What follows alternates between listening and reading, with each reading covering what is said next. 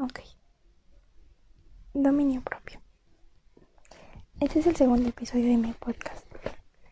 Y quiero comentar que este es un tema que vi cuando estuve en la iglesia. Y realmente me captó mi atención porque dices, bueno, no es algo que escuches en todos lados. Pero es muy, muy interesante. El dominio propio es la conciencia que tienes sobre ti. Lo que haces, lo que dices, cuando lo haces con conciencia, cuando tienes idea de las cosas que haces.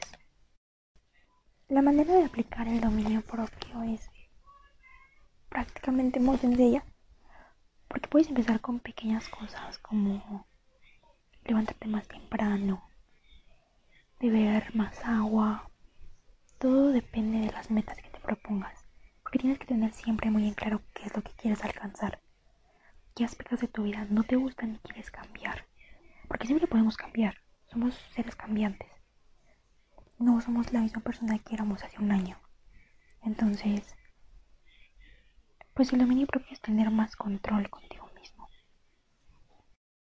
Y como decía, se puede aplicar con pequeñas acciones como levantarte temprano, tomar más agua, todo es poco a poco. Se empieza por algo. Porque practicando el dominio propio puedes alcanzar muchísimas cosas. Puedes,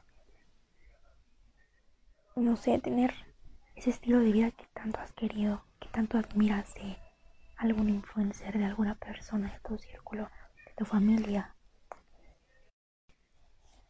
El dominio propio sirve para darte cuenta que lo que sea que quieras proponerte, las metas, los sueños, los puedes alcanzar si tienes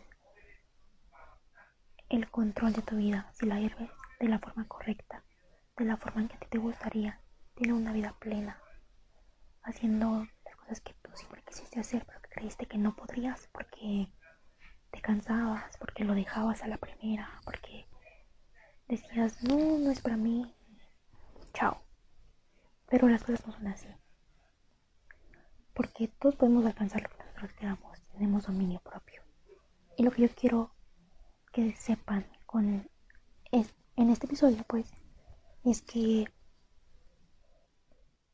al tener el dominio propio, al aplicarlo, al tener el control total sobre nuestras vidas, podemos mejorar tanto física como mentalmente podemos sacar la mejor versión de, nosotros mismos.